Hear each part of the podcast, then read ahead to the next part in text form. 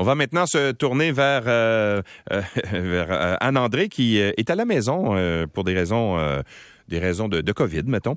Appelons ça de même. Mais je vais bien, Louis, je oui, vais oui, bien. oui, oui, on rassure les gens. Et donc, euh, tu veux nous parler de Hocus Pocus. Euh, c'est quoi? C'est un nouveau film euh, qui, qui sort? C'est une nouvelle bande-annonce pour Hocus Pocus 2 et je vous la fais entendre. Vous savez, la légende dit qu'une sorcière hérite ses pouvoirs le jour de ses 16 ans. Nouvelle année, aube d'un jour nouveau. Soulage nos mères du poids du fardeau. Alors, ça parle de magie, visiblement? Ça parle de magie. Es-tu fan de, de films d'horreur, Louis? Pas toutes. Pas en tout. Non. Moi non plus.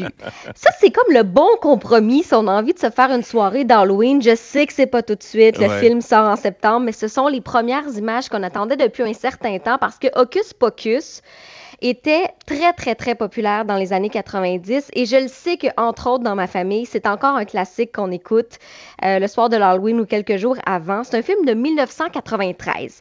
Et depuis un certain temps, on se disait, est-ce que ça pourrait être remasterisé? Est-ce que ça pourrait être repris? Est-ce qu'il pourrait avoir une suite?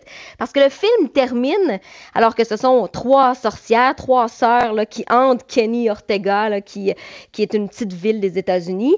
Euh, ben, elles finissent par être emprisonnées dans un livre. Et là, euh, c'est comme une boîte de Pandore. On t'ouvre ça et elles, peuvent, elles peuvent revenir, sortir. On ne sait pas ce qui va se passer. Quand quelqu'un touche au livre, il y a possibilité que les sorcières reviennent. Mais c'est pas un film d'horreur, c'est un film euh, de magie, justement, avec des sorcières qui sont un peu drôles, un peu, euh, bon, euh, sont pas nécessairement très intelligentes, donc on rit un peu des personnages, sont cabotins Ouais. aussi.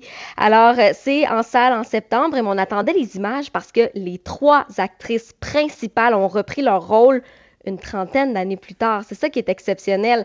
On parle de euh, Betty Midler, on parle de Bette Midler, dis- dis-je bien, de Sarah Jessica Parker et de Cathy Najimy. Les trois ont accepté de revenir et de reprendre leur rôle.